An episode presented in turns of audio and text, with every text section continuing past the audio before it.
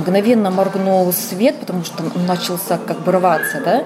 Но вы знаете, как интересно, в эту секунду я поняла, что это. Я подумала, это же как в Спитаке, я сейчас умру.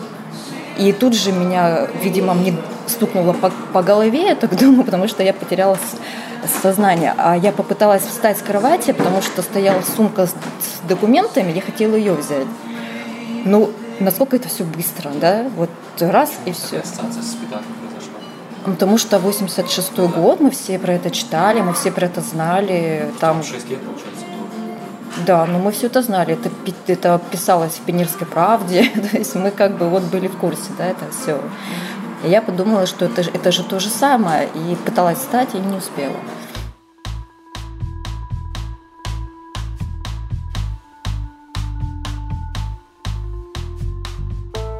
Всем привет, это подкаст «Текст недели», в котором мы обсуждаем самые интересные, заметные и резонансные материалы «Медузы» с их авторами. Меня зовут Александр Садиков. Сегодня мы поговорим с моим коллегой, продюсером студии подкастов «Медузы» Алексеем Юртаевым, который на этот раз выступил не как продюсер, а как репортер и написал большой материал к 25-й годовщине страшного землетрясения в Нефтегорске. В 1995 году, в ночь на 28 мая, сильное землетрясение на Сахалине магнитудой 7,6 разрушило Нефтегорск. Тогда погибли 2000 человек, а всего в поселке, ну или в городе, как его иногда местные жители называли, жили чуть больше 3000 человек, то есть э, погибло больше половины. Осенью того же года Нефтегорск признали погибшим. Алексей отправился на Сахалин, поговорил с теми, кто пережил эту катастрофу, побывал на месте, где раньше стоял Нефтегорск и в деталях восстановил события 1995 года. Разговор с Алексеем Юртаевым начнем через минуту, а сейчас дадим слово коллегам из «Новой газеты». Они расскажут о подкасте «Продолжение следует». У этих историй продолжение случается всегда. Трагедия Нордоста, родившаяся не на пустом месте, не конец. Теперь мы будем жить в вечном страхе, провожая из дома детей и стариков. События, которые произошли полгода, год или 15 лет назад с их героями и антигероями, на самом деле продолжают влиять на нашу жизнь сегодня. Сам Рамзан развалился в кресле, высоко задрав ногу в носке, почти на уровень моего лица, чего он, конечно, даже не замечал. Это важно, потому что наша современная история во многом определяется именно как раз такими событиями, как захват заложников в Беслане, в Нордосте или начало войны в Чечне. На Ханкалу, где находился штаб российской группировки в Чечне, прибыло молодое пополнение со школьной парты и сразу на войну. Это подкаст «Продолжение следует». Я Павел Каныгин. А я Наталья Жданова. Через захватывающее дыхание текста и расследование новой газеты, озвученные актерами, писателями, журналистами и музыкантами, мы будем обращаться в недавнее прошлое, чтобы понять, что нас ждет впереди. Подписывайтесь на наш канал в удобных для вас приложениях или слушайте на сайте новой газеты. Продолжение следует.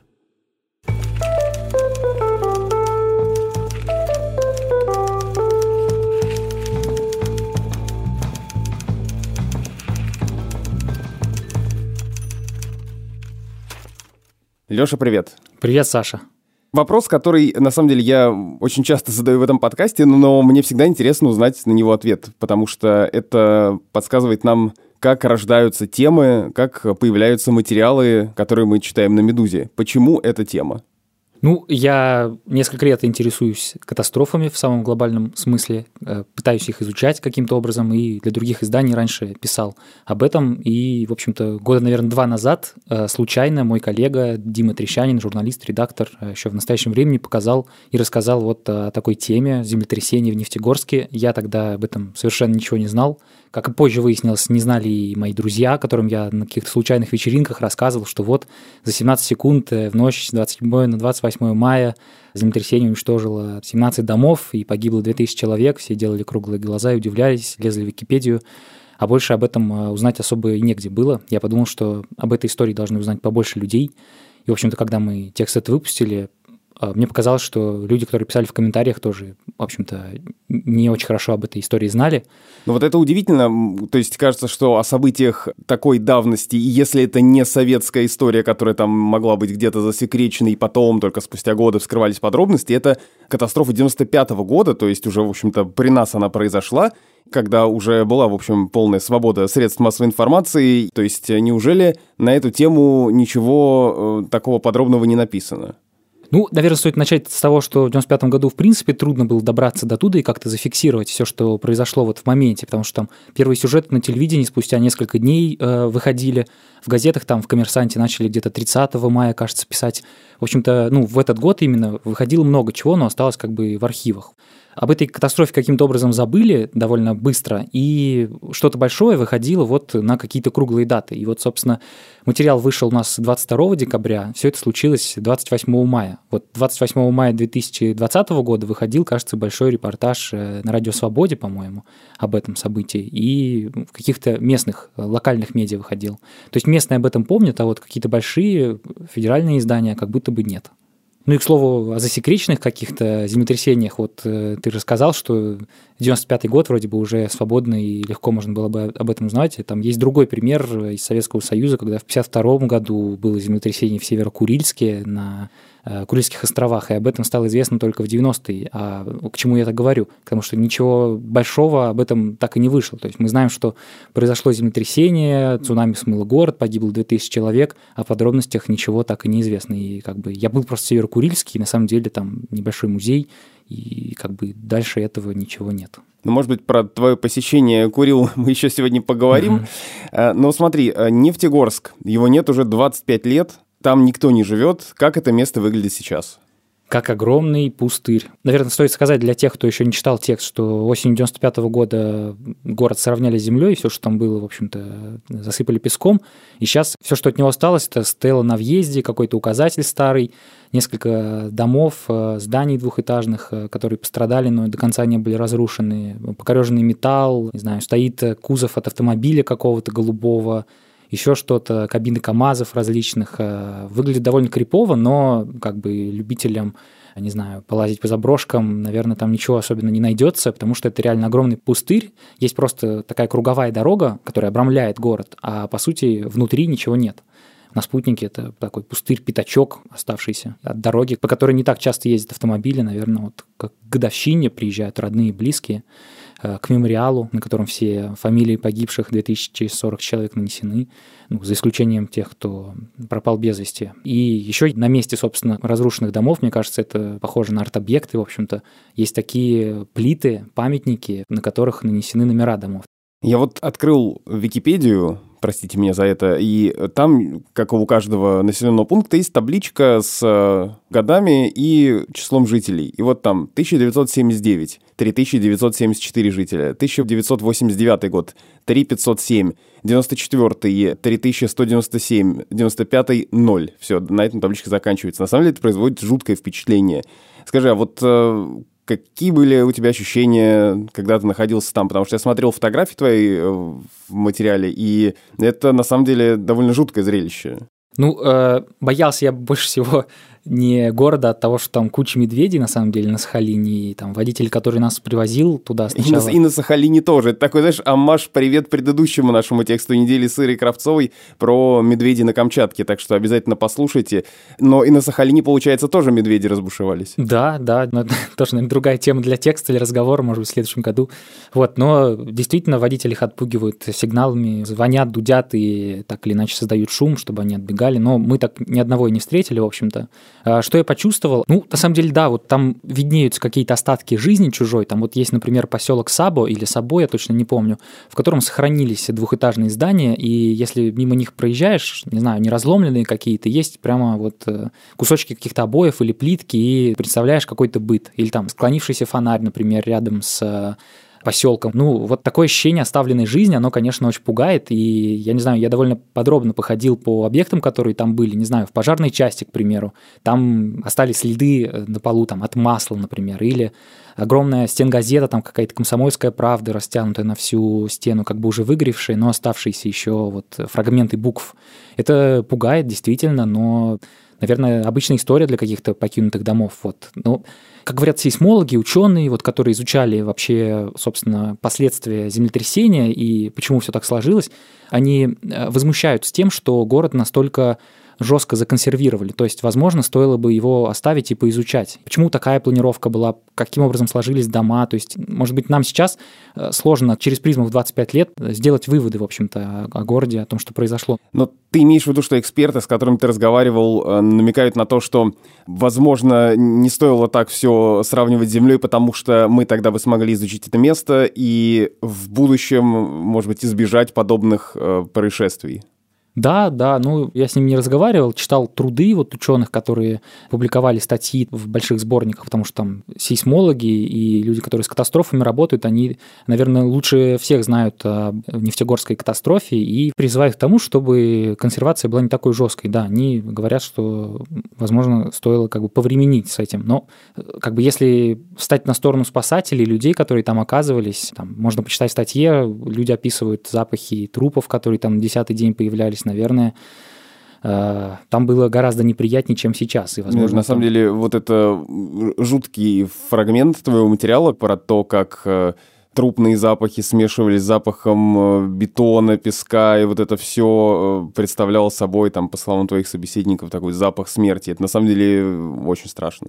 Да, вот когда я поговорил вот с Владимиром Слабинским, психотерапевтом, который из Владивостока прилетел в Нефтегорск помогать пострадавшим, он сейчас живет в Санкт-Петербурге, он рассказывал об этом спустя 25 лет и рассказывал о своих последствиях, что когда он заходит в помещение, оценивает риски какие-то, ну, может быть, в Петербурге это не нужно, но когда он жил на Востоке, он действительно был этим занят. Вот, да, действительно, это страшно читать и слушать особенно. Наверное, до конца мы не можем представить э, до тех пор, пока не ощутим этого. Текст, наверное, до конца этого не передаст все равно. Но, тем не менее, одна из самых важных и, мне кажется, эмоциональных частей твоего материала — это свидетельство очевидцев, свидетельство тех, кто выжил в этом э, землетрясении, собственно, чем и открывается материал, разные истории. Я, опять же, э, читал их, просто мурашки по коже, потому что мы не можем себе представить, несмотря на все эти свидетельства, каково это на самом деле. Ну, то есть я вот э, сразу вспоминаю, был ли я когда-нибудь в местах, где было землетрясение, и, ну, на моей памяти ничего такого серьезного, к счастью, не было, разве что один раз, когда я был в Италии, там э, было очень легкое, ну, по нашим меркам, наверное, землетрясение 3, там, 3,5 балла, и все равно это ощущалось. Это были несколько толчков, но посуда затряслась, и там мебель вся тоже стала практически ходить ходуном, ну там в течение нескольких минут, и было не по себе. А вот если в 7,6 магнитуда оценивается землетрясением Нефтегорске, это вообще что-то невероятное. Да, в, вообще на Сахалине и на Востоке, мне кажется, есть такая мера измерения землетрясения, когда оно действительно сильно, это все говорят, так тряхануло, что я упал с кровати, там что-нибудь полетело. Мне кажется, там глобально можно разделить на две категории землетрясения. Тут разрушительное, когда ты упал с кровати, и слабенькое, когда чуть-чуть позвякивал там, не знаю, сервис или лампочка начала раскачиваться. Вот почему-то они делят на две такие категории.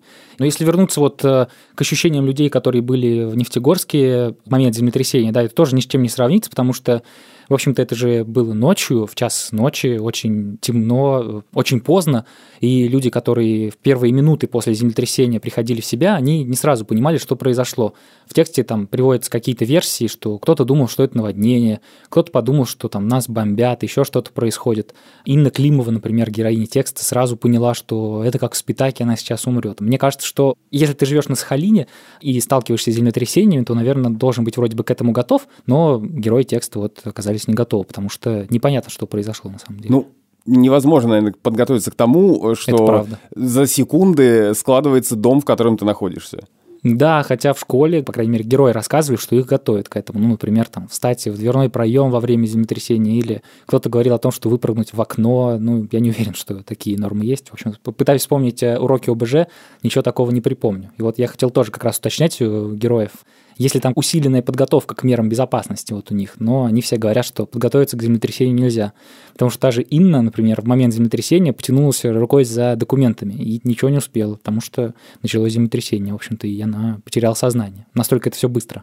А как ты нашел э, всех этих людей и где они вообще находятся? То есть а, они по-прежнему живут на Сахалине или они уехали? То есть куда делись те выжившие из тех трех тысяч, э, которые жили в Нефтегорске, где они сейчас? Ну, это, кстати, тоже такой важный феномен, который мне очень хотелось изучить в тексте. Может быть, он там не до конца представлен, но с востока России так или иначе уезжают люди на материк. Это, конечно, не открытие, но вот если говорить конкретно о Сахалине, то там сокращаются сильно население. В 1995 году нефтегорское землетрясение было таким мощным триггером, из-за которого люди покидали а, свои дома, а, свою территорию, на которых они жили. Люди, которые в Нефтегорске выжили, им давали сертификат на покупку квартир в любом городе России, кроме Москвы и Санкт-Петербурга. Соответственно, их раскидало как бы по территории России сильно, но многие переезжали там большие города, Восток, Владивосток, э, Южно-Сахалинск, Хабаровск в основном, и создавали там такие вот э, какие-то группы знакомств, э, нефтегорцев, в общем-то, которые там живут. Один из работников администрации в городе Аха, с которым мы поговорили, он, например, вспоминал о том, что вот есть такая коммуна целая в городе Белгород, э, вроде бы не так близко от Востока, и там вот есть много нефтегорцев, которые живут и собираются вместе и вспоминают. А так, э, в общем-то, все дружат в цифровом каком-то виде. У них есть группа в Одноклассниках, и там состоит, по-моему, где-то полторы тысячи человек. Это больше, чем количество выживших общее. И в начале десятых годов они активно переписывались, оставляли там свои фотографии, видео, рассказы какие-то, говорили о том, что они встречаются во время годовщины, поздравляют друг друга с днем рождения. Сейчас это немножко затухло, то есть все больше рассказывают о смерти своих э, односельчан, мой вопрос еще был в том, как ты их э, искал и вообще насколько они охотно говорили об этом, потому что это какие-то очень ну, травмирующие, наверное, психологические события, которые, может быть, не всем хочется вспоминать. Да, это очень травмирующие события. Действительно, есть герои, которые потеряли, например, 12 своих родственников за это землетрясение но многие находили в себе силы каким-то образом, э, рассказывали обо всем.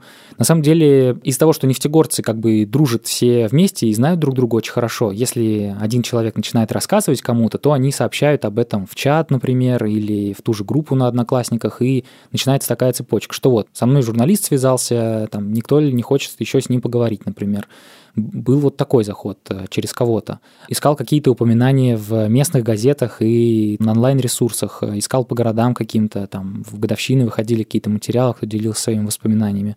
Но в основном вот э, связался с администратором этой самой группы и попросил у нее каких-то контактов сначала. И, в общем-то, по цепочке начал переходить. Но на самом деле много людей, много историй, и у всех э, разные воспоминания. Много людей отказали, кто-то просто не захотел говорить, кто-то не ответил на сообщение. И их можно понять, когда ты теряешь близкого, наверное, не просто об этом говорить.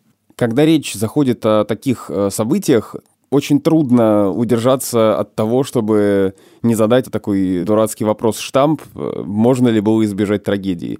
Я, э, читая твой материал, все время ловил себя на мысли, что я задаю себе этот вопрос. Ну как так? То есть э, Сахалин, все вроде как знают, что это сейсмоопасная зона, и это не вчера выяснилось, но получается, что дома, которые там были построены, были построены без учета этих особенностей или без учета того, что землетрясение может быть такой силы, потому что все дома, которые сложились, это были хрущевки, которые просто не выдержали таких толчков, при этом были дома двухэтажные, которые остались стоять, и люди, которые находились там, выжили. Ну да, если отвечать просто на вопрос, то действительно вот эти пятиэтажки, которые сложились, в их строительные нормы закладывалась определенная сейсмичность, кажется, 6 баллов, но землетрясение было 7 баллов, и пятиэтажки просто-напросто сложились. Это вот простая версия. Есть двухэтажные здания, которые позже были построены, которые устояли в итоге, их там 4, кажется, в самом городе было, получили минимальные повреждения, они были построены уже там сейсмикой 8 баллов. Они сохранились. Ну, наверное, можно предположить, что если бы весь город был из двухэтажек построенных с восьмибальной сейсмикой, то, наверное, город остался бы цел. Вот, но тут как бы если бы да кабы. А соседний город, э, в котором тоже много пятиэтажных домов и, кажется, в котором сейсмическая активность там э, закладывалась, но меньшей бальности, город Аха, собственно, Нефтегорск расположен в Ахинском районе на севере Сахалина, и там э, много пострадавших домов. И я, когда приехал в Аху, попросил местного таксиста показать вообще дома разрушенные какие-то. И мы с ним, ну, где-то, наверное, колесили по крошечному городу в 20 тысяч жителей, ну, с полчаса. Он каждый дом показывал, рассказывал, там есть какие-то трещины, трещины эти такими заплатками из раствора каким-то образом закрывают. В 95 году было признано, кажется, 96 домов аварийными. К 2020 году только 30 из них расселили. И сейчас э, за это администрация Ахи очень сильно прилетает. Они в таких ускоренных темпах расселяют людей в безопасное жилье. Что собой безопасное жилье сейчас представляет, это, как говорят э, местные жители, быстро возводимые канадские модули, в которые заложена сейсмика большая и которые не должны разрушиться при большом землетрясении. Но еще есть вот те дома, в которых еще живут люди, их около 60 сейчас по-прежнему.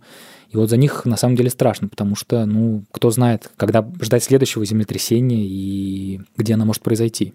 Кстати, я помню, э, моя знакомая, одногруппница, какое-то время жила в Новой Зеландии, в городе Крайстчерч. Тоже сейсмоопасная зона, и там было несколько землетрясений, в том числе одно из них в 2011 году, как раз когда она там жила, и она потом мне рассказывала, что там происходило. И, насколько я понял из ее рассказа тогда, многие дома в этом городе маленьком построены чуть ли не из пластика, из какого-то. Они очень хрупкие, но если происходит землетрясение, они складываются, и эта стена тебя не убивает просто.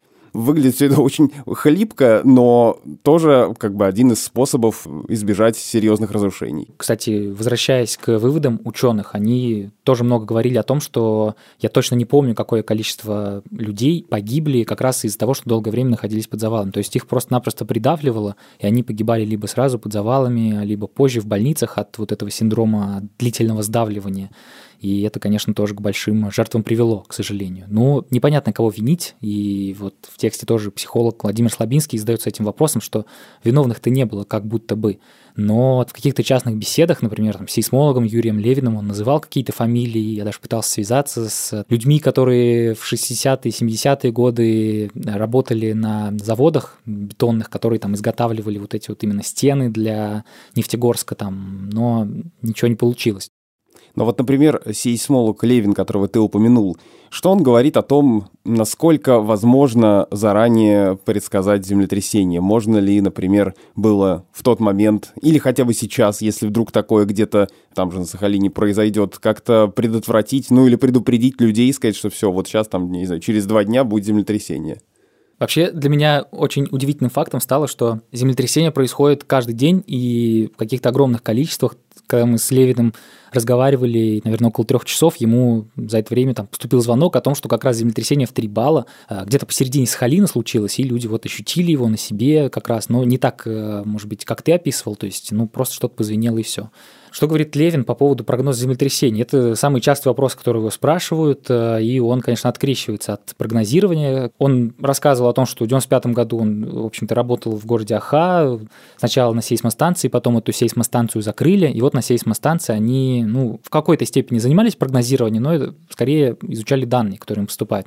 И там, кажется, в 94 году они готовили такой долгосрочный прогноз, и, в общем-то, прогноз у него был, что будет землетрясение, но где-то на севере Сахалина. Но территория севера Сахалина огромная, огромная, и поэтому, конечно, предсказать э, ничего невозможно. Вот. И Левин как бы еще говорит о таком международном тренде, что раньше там японские ученые, американские ученые пытались изучать прогнозирование землетрясения, а теперь расходы на вот эту именно сферу изучения, они как бы сокращаются, потому что ну, невозможно спрогнозировать землетрясение. И вот он приводит кейс с итальянскими учеными как раз, которых посадили за то, что они сделали прогноз, но он оказался неверным.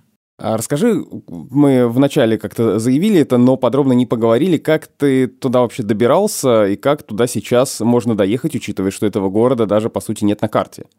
Ой, да, это целая история. Во-первых, э, на Сахалин и на Камчатку сложно добраться из-за пандемии, которая случилась. Там нужно оформлять кучу пропусков каких-то цифровых э, и прочих документов, делать много тестов на коронавирус. У меня маршрут был непростой. Я из-за того, что как раз э, меня тест на коронавирус не пришел, я немного в Хабаровске побыл, застал, кстати говоря. Застал митинги в поддержку Фургала, губернатора. Да, да, да. Это тоже неописуемое какое-то чувство. Я, честно говоря, был в полнейшем восторге. Вот. Добираться до туда можно сейчас как раз из Хабаровска в Южно-Сахалинск, из Южно-Сахалинска в Аху, собственно. Из Ахи уже до Нефтегорска на автомобиле. Подожди, а из Южно-Сахалинска в Аху там что? Там, там же не железная дорога? Как, как там это выглядит? Ну, можно на автомобиле добраться но довольно долго. Это очень экстремальное приключение. Половина людей говорили, что только очень отбитые люди так делают. Другая половина говорила, что они ездят и нормально. Я добирался на самолете из э, довольно большого, еще недостроенного аэропорта Южно-Сахалинска до аэропорта в Ахе.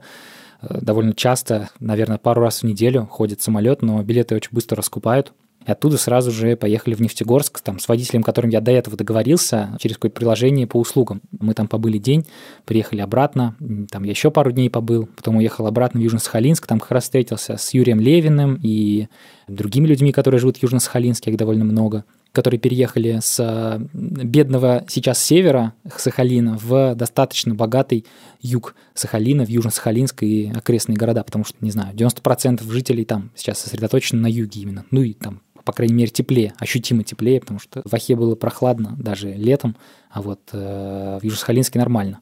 Ну и потом маршрут состоял еще из э, поездки на Камчатку. Я там тоже хотел встретиться с людьми, которые там живут, и с сейсмологами, которые изучают э, вулканы и землетрясения на Камчатке, но не очень вышло. Попутно успел заехать на Курилы. Вот город. это вот попутно успел заехать. Мне тоже нравится. Я э, объясню слушателям, что мы перед записью подробно поговорили с Лешей про его маршрут. И вот э, ради того, чтобы взять комментарии у уроженки Нефтегорска Валентины Михеевой, которая пережила это землетрясение и потеряла в нем э, своих родных, Леша отправился в город Северокурильск, а это не так просто оказалось. Ну, в смысле, это, в общем, не быстрая поездка. Да, вообще я отправлялся в Северокурильск из Петропавловска-Камчатский. Наверное, месяца за три я взял билеты на корабль, который отвез меня в Северокурильск. Почему заблаговременно? Потому что билеты эти очень быстро разбирают, и если ты не купил их за три месяца, то, скорее всего, ты их больше не купишь, в общем-то, в следующий раз.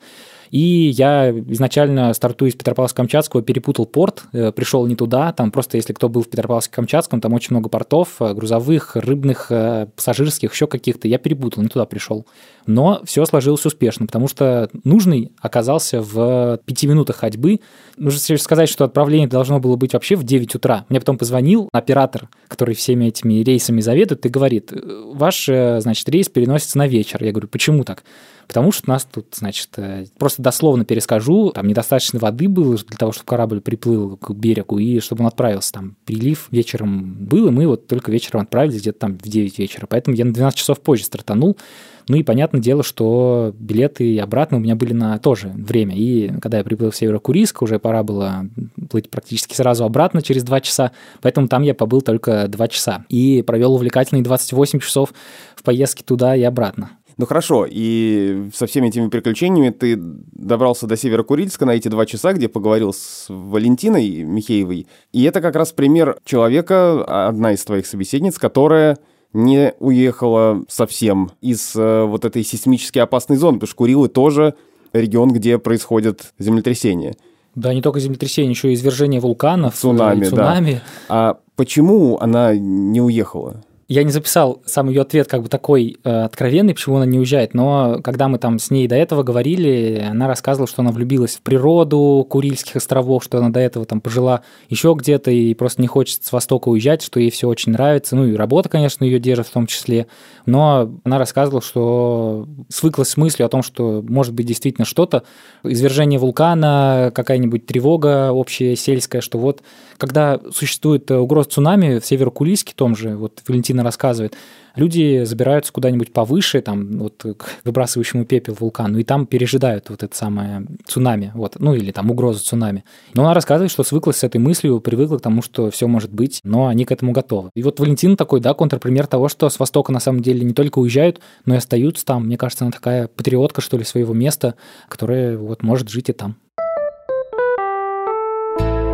Это был подкаст «Текст недели», в котором мы разбираем самые интересные, заметные резонансные материалы «Медузы». Меня зовут Александр Садиков. Подписывайтесь на нас, мы есть на всех основных платформах. Apple Podcast, Google Podcast, CastBox, BookMate, Яндекс.Музыка. В общем, э, везде, где вы слушаете подкасты, мы там есть. Так что оставляйте комментарии, лайки, звездочки и все, что можно. И пишите нам письма на почту подкаст собакамедуза.io. До новых встреч!